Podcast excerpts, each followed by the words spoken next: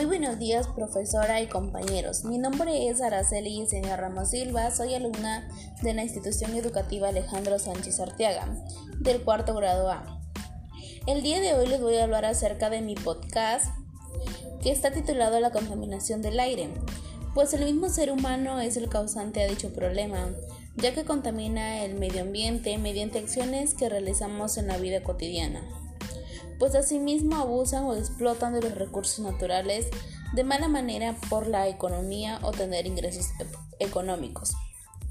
Pues por eso que hoy en día les traigo algunos consejos para poder reducir la contaminación del aire y también para que otras personas también tomen conciencia ambiental. Es por ello que muchas personas se enferman a causa de ello. Uno de los consejos es no usar aerosoles, aplicar tecnología y sistemas de ventilación en los hogares muy eficientes sin dañar nuestro aire, evitar quemar la basura u otros residuos sólidos, ya que es una mala acción y muchas personas lo realizan, ya que daña el aire y, además que es un gas que todas las personas y seres humanos necesitamos para vivir para reducir la contaminación del aire es favorable usar transporte público, ya que hay vehículos que botan humo o en mal estado.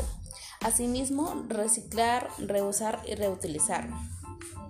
Se ha detectado que en la OMS que nuestro país es uno de los países con más contaminación del aire y el ambiente. ¿Y eso nos afectaría a todos? Y no solo eso, sino también provocaría enfermedades hacia las personas o muertes, como obtenemos el cáncer al pulmón, la neumonía, la irritación ocular, la irritación de la piel u otros.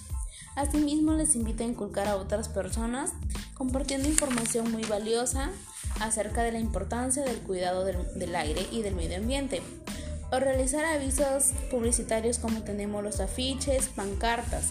Recuerda, la mejor herencia que le podemos dejar a las futuras generaciones es un aire limpio.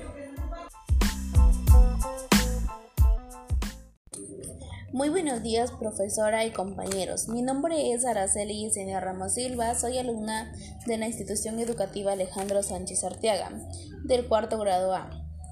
El día de hoy les voy a hablar acerca de mi podcast que está titulado La contaminación del aire, pues el mismo ser humano es el causante de dicho problema, ya que contamina el medio ambiente mediante acciones que realizamos en la vida cotidiana, pues asimismo abusan o explotan de los recursos naturales de mala manera por la economía o tener ingresos económicos. Pues por eso que hoy en día les traigo algunos consejos para poder reducir la contaminación del aire y también para que otras personas también tomen conciencia ambiental. Es por ello que muchas personas se enferman a causa de ello.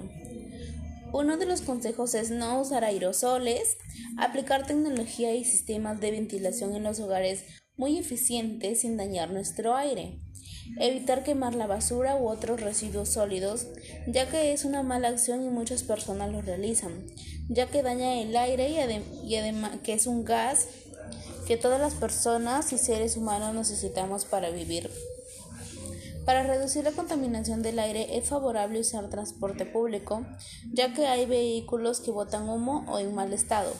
Asimismo, reciclar, reusar y reutilizar.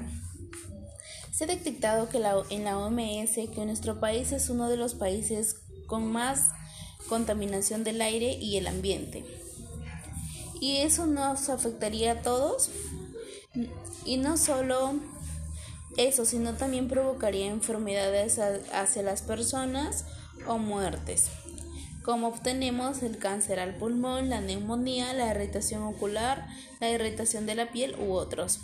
Asimismo, les invito a inculcar a otras personas compartiendo información muy valiosa acerca de la importancia del cuidado del, del aire y del medio ambiente o realizar avisos publicitarios como tenemos los afiches, pancartas, Recuerda, la mejor herencia que le podemos dejar a las futuras generaciones es un aire limpio.